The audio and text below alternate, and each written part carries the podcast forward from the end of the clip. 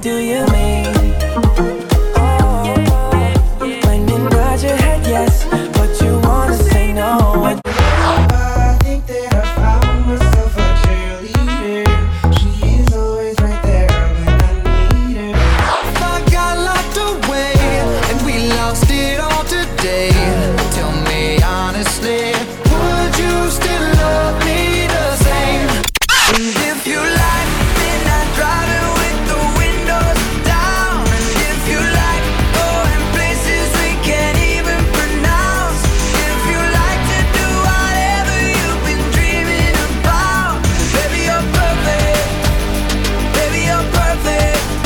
let's start right now.